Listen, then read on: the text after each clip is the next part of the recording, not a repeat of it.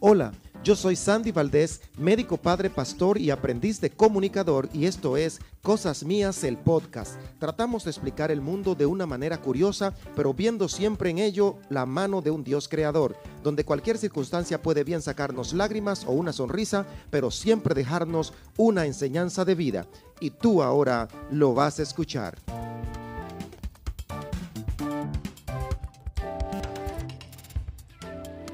¿Has escuchado la frase todo es según el cristal del cual se mira?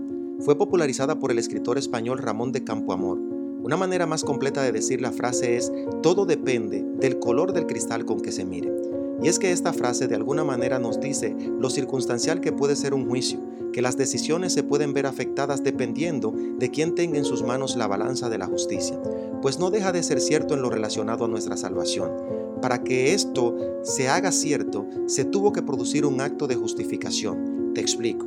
Hoy nosotros podemos ser aceptados por Dios como santos, no por nuestros propios méritos, porque de esa manera no alcanzaríamos la salvación. Así que, siendo Jehová el Dios justo, veía cuán avanzado estaba el pecado en la tierra, cosa que le impedía mirarnos y ver santidad alguna en nosotros.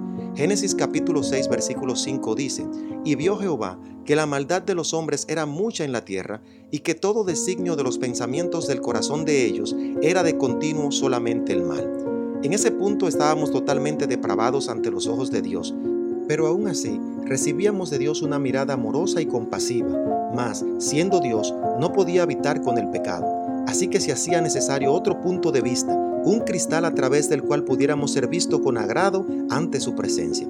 Digamos que ese cristal es Cristo. Dios envió a su Hijo sin pecados a morir por los pecadores.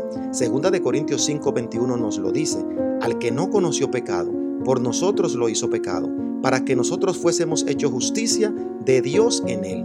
En cierto aspecto, nosotros no logramos justificarnos a nosotros mismos. Si Dios nos mira de manera directa, somos una creación corrompida y descarriada. Es como una visión borrosa que se requiere de unos lentes o una lupa para poder ver con claridad. Ese lente es Cristo, lente a través del cual Dios nos ve y nos ve puros. Primera de Timoteo 2.5 Porque hay un solo Dios y un solo mediador entre Dios y los hombres, Jesucristo hombre. Él, Jesucristo, es lo único que debe estar entre Dios y nosotros. Él es el cristal a través del cual Dios nos ve. No se necesita nada más.